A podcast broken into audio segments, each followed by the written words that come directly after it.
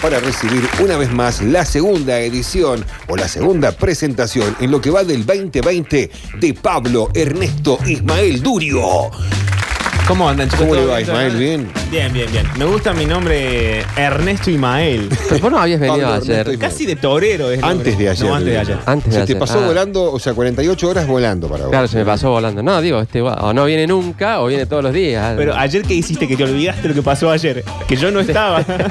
Estoy trabajando, Pablo. Sí, no, es un trabajo muy, Sí. muy arduo, la verdad. Sí, sí, sí. Pero bueno, eh, me gusta que anden bien. Hoy vamos a hacer lo que antes era el bloque de los viernes, lo hemos movido al día jueves. Está bien. Eh, el bloque del corchazo. En este caso vamos a hablar de eh, la película In Time de Justin Timberlake y nos vamos a meter en cómo funciona el tiempo y el paso del tiempo eh, en los tiempos eh, que corren. Así que cuando usted lo disponga, conductor, ¿Tenemos vamos. presentación eh, personalizada? Sí, calculo que sí. Por favor, operador. Gracias. Bien, a esto no sabemos cómo presentarlo ni qué decir al respecto. ¡Qué raro! Porque Pablo Durio, con la lupa del caos, con escrúpulas puestas sobre todos los objetos de la vida cotidiana, como ese amigo que admiras pero que nunca querrías tener, analiza eventos sin sentido que provocan la neurosis colectiva de una nación desesperada por volverse loca. Todo terminó, señores. No tenemos escapatoria. Este es el Toque Durio. Soy un perversito. Un homenaje burlón o una burla homenajeada que termina en un chiste interno que Mario Magdas nunca supo hacer Yo no lo entiendo. Y que nadie entiende del todo.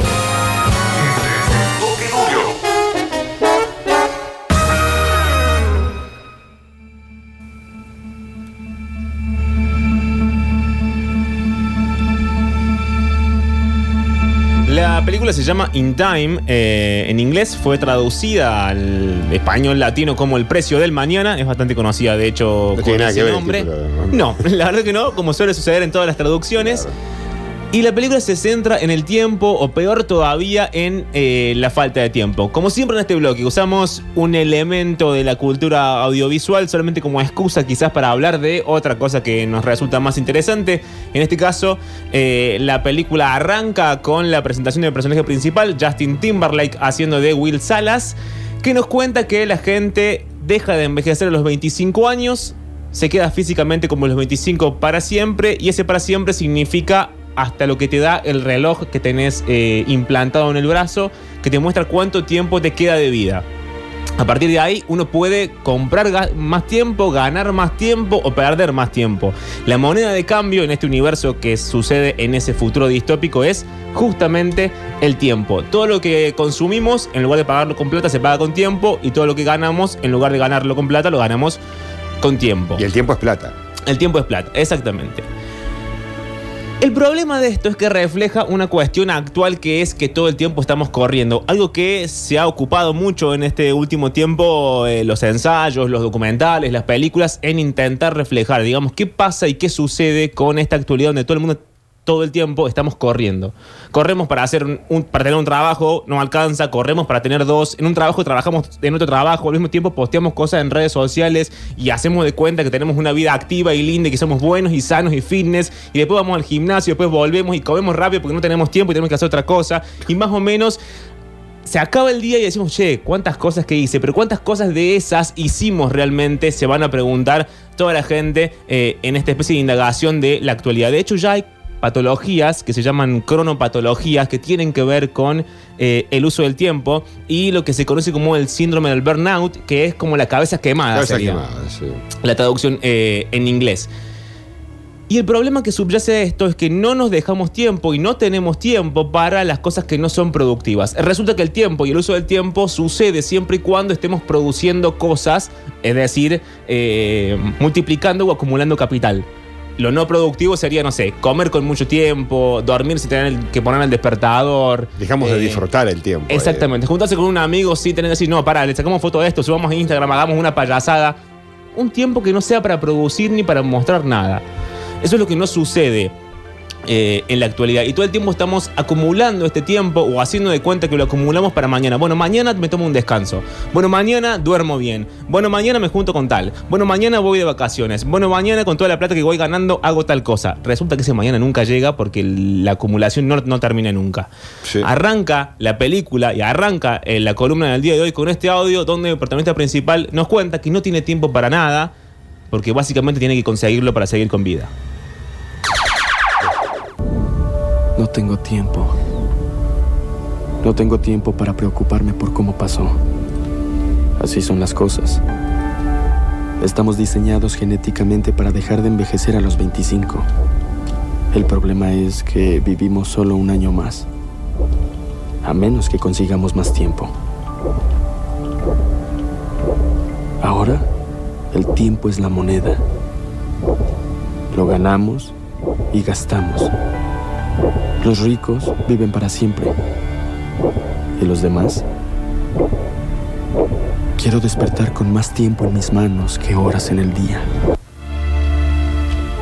En la película, porque es una película vieja y en realidad la teoría ya no es tan así, divide mucho lo que es eh, el tiempo en lucha de clases. Sí. Esto es, los ricos tienen mucho tiempo, De más. de más son inmortales, de hecho viven siglos y millones de años, tienen bóvedas con tiempo guardado para después, y los pobres se van muriendo por las calles. El mundo, al menos los Estados Unidos, Se mueren a tiempo. se mueren a tiempo, sí. Los Estados Unidos han sido divididos como en zonas horarias. Entonces está New Greenwich, que es la zona horaria más poderosa, la zona horaria número uno, donde están los millonarios. La gente que tiene muchísimo tiempo. Y después están, mientras más te alejas, las zonas más pobres, como sucede en las ciudades, digamos, mientras más te vas alejando, eh, donde tienen casi menos de un día en su reloj en el cuerpo. Entonces tienen que ir a, trabajos espantosos y precarios para conseguir un par de horas más, tienen que prostituirse para conseguir un par de horas más, tienen que hacer lo que en la película se llama peleas para tener un par de horas más y en el medio hay gente que mata por dinero y guardianes del tiempo que son como la policía que se asegura que nadie robe tiempo ni nadie se robe entre sí eh, tiempo. La pobreza de tiempo es muy parecida a la pobreza que vivimos en el día de hoy, que es la precariedad. Esto es la precariedad laboral, eh, no hay un trabajo estable, no hay nada asegurado, eh, todo es poco y todo se acaba. Nunca sabemos cuándo vamos a dejar de trabajar, cuándo vamos a dejar de cobrar. Entonces acumulamos, acumulamos trabajo, hacemos una cosa, posteamos allá, venimos para acá, corremos de un lado para el otro, porque no sabemos en qué momento nos vamos a quedar sin nada, porque justamente la estabilidad se perdió. Se corre por tiempo, se corre por un sueldo mejor, se corre por un trabajo. Y todo el tiempo encima hablamos del trabajo y de la plata. Cuando alguien te pregunta, che, ¿cómo andas? Te está preguntando en realidad cómo te va en el trabajo. Decís, no, bueno, me va bien, pero el otro día en el trabajo me pasó tal cosa, o yo gano tanto y la plata no me alcanza para tal cosa. Digamos, otra vez lo mismo. No hay tiempo para nada que no sea hablar de la producción y la multiplicación de capital, sea cual sea el capital. Puede ser capital eh, de dinero, material como lo conocemos, puede ser capital simbólico, puede ser cualquier tipo de. eh, los capitales. Encima denuncian los autores, digo los sociólogos, etcétera, que eh, ya ni siquiera los saberes son válidos, hasta los saberes son precarios. Todo el tiempo hay que estar demostrando que sabemos, todo el tiempo hay que estar actualizando el currículum de que somos inteligentes, de que tenemos estudios, de que sabemos tal o cual cosa, porque se agota. Vivimos como una especie de tiempo fuera de contexto. Entonces alguien habla y tiene que estar todo el tiempo diciendo quién es, qué hizo de su vida, etcétera, para autodarse, digamos, de alguna forma autoridad sobre eh, el tema. Otra cosa que resulta interesante en la teoría y también en la película, que es la visión de estas vidas que vivimos hipotecadas a futuro como vidas sin futuro. ¿Por qué? Porque siempre hay que estar pagando una deuda. Una hipoteca es, uno toma un, un dinero prestado para X cosa y la va pagando. Bueno, con el tiempo sucede lo mismo. Lo decía antes, uno va acumulándose de cosas porque mañana va a ser mejor. Porque mañana se va a tomar un descanso, porque mañana se va a juntar con un amigo a no hacer nada, porque mañana nos vamos de vacaciones, porque mañana voy a tener mucha plata y voy a ser feliz, porque mañana voy a tener una casa, porque mañana voy a tener un auto. Bueno, la mayoría de las veces ese mañana nunca llega y, y si tenemos la casa, el auto y el amigo, queremos más amigos, más casas y más autos. Sí, es como que no llega ese tiempo y tampoco disfrutás el ahora. Exactamente. Entonces uno se No termina, digamos. se termina muriendo sin tiempo. ¿Qué hacemos laburando? Vamos a tomar algo Vámonos a tomar una birra, vamos, turco. vamos. Eh, y lo último, ya para ir al segundo audio de la columna de hoy, tiene que ver con un momento en que nuestro personaje principal se encuentra con Henry Hamilton. Henry Hamilton es un millonario, esta gente que vive en New Greenwich y que tiene, creo que un siglo de vida en el reloj, Epa, pero está podrido. Dice, no quiero vivir más. No Coronavirus quiero- para esa gente, por favor. Sí, no quiero ser inmortal. Estoy cansado de vivir tanto tiempo. La verdad que no sé para qué quise tanto tiempo, para qué lo acumulé, porque la verdad que no me sirve para nada. Esto sucede, los cuatro audios que, estoy, que voy a mostrar el día de hoy, en el principio de la peli. Todo lo que sucede después, véanlo ustedes para no spoilearle a nadie, pero en este caso Will Salas, Justin Timberlake, se encuentra con Henry Hamilton, lo salva de una pelea, están en un bar, Henry Hamilton ha ido a la parte más pobre de los Estados Unidos y está en un bar mostrando su reloj y comprando tragos para todos. ¿Qué sucede? Aparecen los malos, los que roban tiempo, los que te matan por eh, un segundo de vida y quieren matar obviamente a Henry Hamilton. Lo salva Will Salas, lo lleva a una fábrica abandonada, una fábrica destruida, y tienen esta conversación en la cual sucede lo obvio. Le explican a Will Salas que para que alguien tenga mucho dinero, en este caso mucho tiempo, hay gente que tiene que morir.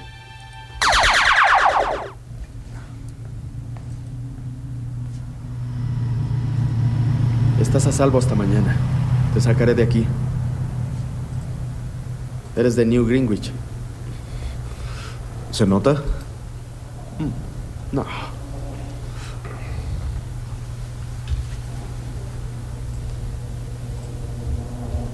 Creo que tú también necesitas ayuda.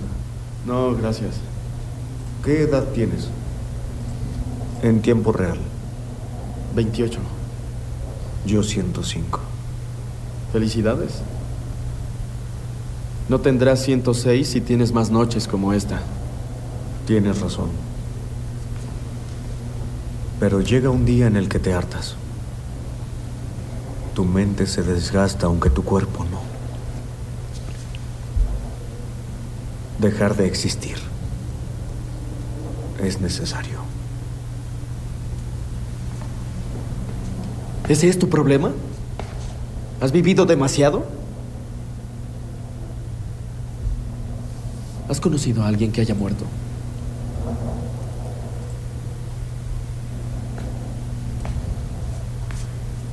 Para ser inmortal muchos deben morir.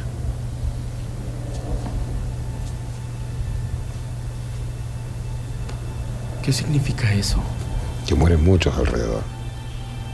¿En serio no lo sabes o sí? Si todos vivieran para siempre, ¿dónde los pondríamos? ¿Por qué crees que hay zonas horarias? ¿Por qué crees que los precios e impuestos suben el mismo día en el gueto? El costo de la vida aumenta para que las personas sigan muriendo.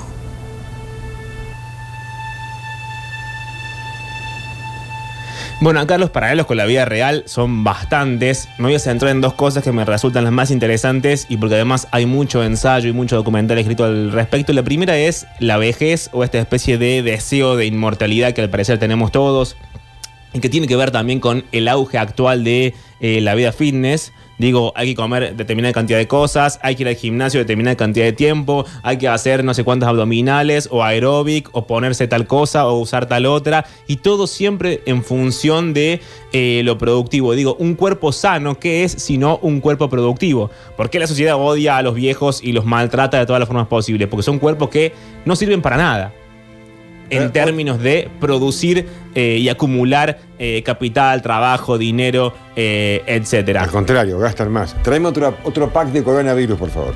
Y además eh, es algo que funciona mucho para las redes sociales. Digo, esta idea de la vida fitness también aplica a la hegemonía de qué se debe hacer, qué debemos mostrar y cómo mostrarlo en eh, las redes sociales. La peli insiste también en eh, hacer cosas como si nos las sacáramos de encima. En un momento hay una, una situación muy divertida en el cual eh, Will Salas, que viene del gueto, viene de la parte pobre, entra a New Greenwich. ¿Y por qué se dan cuenta que él es pobre? Que viene de la parte pobre. Porque hace cosas rápido. Porque se atora comiendo rápido, porque camina rápido, porque va corriendo de un lugar a otro. Como la gente millonaria en tiempo lo tiene, va despacio a todos lados. Vamos tranqui. Entonces el pobre es el que va corriendo, el que no tiene tiempo, el que está todo el tiempo yendo de un trabajo al otro o acumulando lo que puede, como puede, para mañana ver qué hace.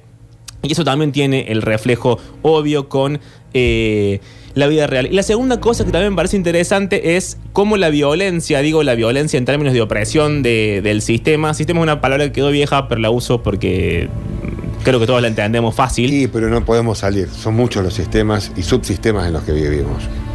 Sí, y es, son esos sistemas los que antes eh, implementaban lo que se conoce como violencia opresiva por negatividad. Se te decía que no podías hacer tal cosa. Bueno, vos no podés entrar acá porque sos pobre, porque sos negro, vos no podés hacer esto porque sos gay, porque lo que sea, eh, por cualquier cosa que te deje fuera de la norma. Disculpa, vos cuando pienses que el turco no aporta nada, llámalo a Alexis, que lo saca directamente. Y eh, esa violencia por eh, negatividad ha sido modificada en la actualidad, dicen los que saben, los sociólogos y los filósofos, por la violencia opresiva por positividad. ¿Qué significa esto? Que se nos dice todo el tiempo que podemos hacer todo. Es como, bueno, sí, ¿qué quiero ser? ¿Querés ser astronauta? Sí, porque podés hacerlo. ¿Querés ser youtuber? Sí, porque cualquiera es youtuber. La verdad es que no, no cualquiera es astronauta, no cualquiera es youtuber, no cualquiera eh, puede trabajar en un medio de comunicación. Digamos, para todo hay que tener una cantidad de saberes, nacer en un contexto determinado. Todo tiene sus trabas. y aptitud. Exactamente. Pero hay una especie de cosa que tiene que ver con la autoayuda de que todo depende de uno, la, meritocracia. La verdad es que todo no depende de uno, depende de un montón de condiciones y situaciones que a veces son externas a uno y por, por más que uno desee una cosa, puede no conseguirla nunca. Exacto. A algunos les llegará más tarde, a otros mucho más rápido, pero eso es verdad. La realidad es que a veces no te Y llega. a otros nunca. no les llegará. El Claro. problema es que el discurso actual todo el tiempo te dice, sí, vos podés, sí, vos sos especial, sí, vos sos divino, sí, vos vas a llegar. Y la verdad es que no todos. por favor. Exactamente. Eh, esta eh, explicación que también tiene que ver con la explicación de cómo funciona el tiempo se lo dan a eh, nuestro personaje principal, a Will Salas, cuando se encuentra con Philip y Silvia Weiss.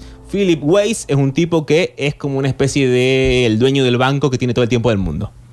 Entonces él trabaja de prestamista de tiempo y él tiene en su bóveda, creo que, no sé, un millón de años, una cosa así como totalmente obscena y violenta. Se los encuentra en un casino. Philip Weiss eh, le dice a Will Salas, a Justin Timberlake, le dice, bueno, apostemos, creo que es un siglo de vida, una cosa así. Justin Timberlake lo apuesta, aun cuando le quedan 20 segundos de vida nada más, finalmente va a ganar esa apuesta, pero en el medio, y lo más interesante es cómo Philip Weiss le explica esto que él llama, eh, creo que capitalismo darwinista, una cosa así, o el tiempo darwinista, se entiende de cualquier manera el concepto, y es ahí donde... Will Salas conoce a Sylvia Weiss, que va a ser de heroína y del amor de su vida dentro de la película. Le apuesto 50 años.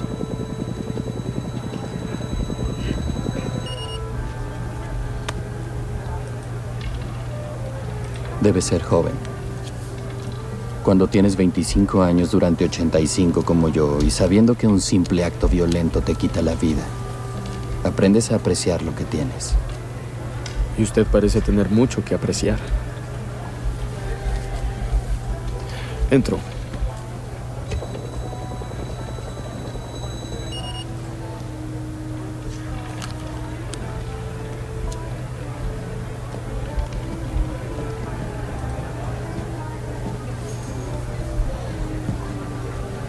Aunque algunos creen que lo que tenemos es injusto.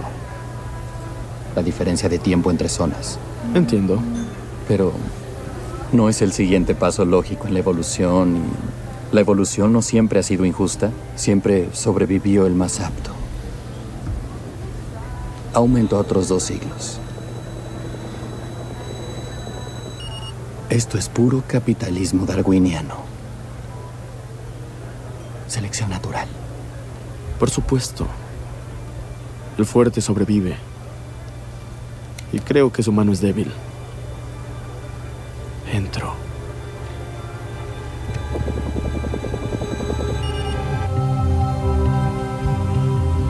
Hay una diferencia fundamental entre la película y eh, la vida real. La peli se centra mucho en la lucha de clases, que es un concepto que también quedó muy viejo para la sociología, para la filosofía, para todo lo que es el universo del pensamiento, porque eh, esa cosa marxista ya no se aplica tanto. De hecho, el tiempo eh, es una cuestión, o la falta de tiempo es una cuestión transversal. Transversal es que se aplica a todas las clases. Los ricos en, en nuestro mundo real hoy tampoco tienen tiempo, también corren por tiempo. La única diferencia entre los ricos y los pobres es que el rico puede acceder a lo que se llama el mercado de la desconexión. Pueden pagarse vacaciones carísimas, pueden pagarse las mejores drogas legales o ilegales, pueden pagarse las mejores terapias y el pobre no tiene acceso a ninguna de todas esas cosas.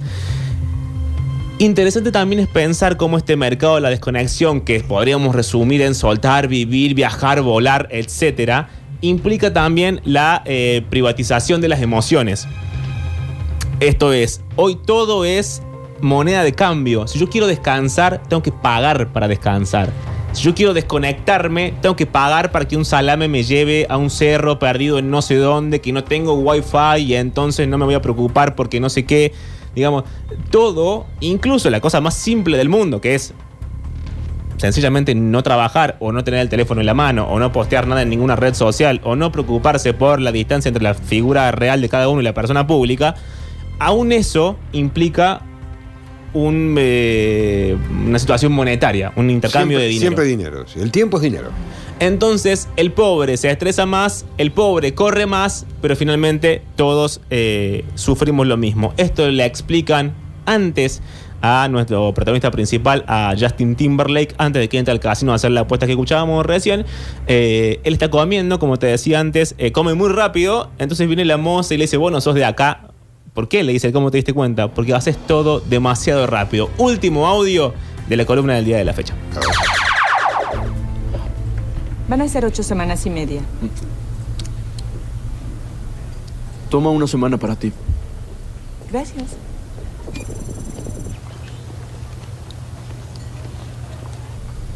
Tú no eres de por aquí, ¿o sí? Haces todo demasiado rápido. No todo. Allá enfrente, ¿qué es? Ah, ¿El casino? ¿Cualquiera puede entrar? No vestido así. Suerte. Para terminar, hay una nota muy interesante. Este año, al menos ahora, o hasta donde yo tenga ganas, en realidad voy a subir a mi cuenta de Instagram, que es arroba pablo-durio, eh, cada vez que salga de acá, el resumen de qué cosas leí o qué cosas busqué o qué, qué películas vi o de qué cosas hablé en la columna del día de hoy, para que cada quien eh, la busque si quiere. No las digo acá porque citar un montón de cosas seguidos no, no, no viene a cuento de nada, pero hay una nota muy interesante en un diario español que se llama La Vanguardia, que se pregunta o establece una diferencia entre qué sería morir sin tiempo. Esto es lo que decíamos antes, corriendo de un lado para el otro constantemente hasta que un buen día, chau, se nos acabó el tiempo y nos morimos. ¿Y qué sería morir a tiempo? Voy a terminar la eh, columna del día de hoy, la es, primera como, es como un juego. Uno muere a tiempo si realmente no está pensando en ese tiempo de cuándo se va a morir. Tiene que llegar de golpe la historia. Exactamente, bueno, muy parecido a esto es lo que les voy a leer para terminar, Mirá. que dice más o menos parecido a esto. ¿Qué sería morir a tiempo? Al final de la película, tras escapar a la policía del tiempo, Will y Silvia se miran y después miran sus relojes. ¿Cuánto tiempo les queda? Solo un día, pero un día da para mucho. Exacto, un día da para mucho si es nuestro. La cuestión no es vivir mucho tiempo, los ricos poseen siglos y viven mal, sino vivir un tiempo propio. Morir a tiempo es morir habiendo tenido una vida, morir como desenlace a una vida vivida plenamente, tanto las alegrías como los sufrimientos. Morir no es el problema, el problema es vivir muriendo día a día en un tiempo ajeno. La revolución es la reapropiación social del tiempo que nos ha sido expropiado, la autodeterminación del tiempo. Morir sin haber llegado a tener una vida, morir a destiempo, eso, eso sí que no puede ser. Hasta la semana que viene. Gracias, Pablo.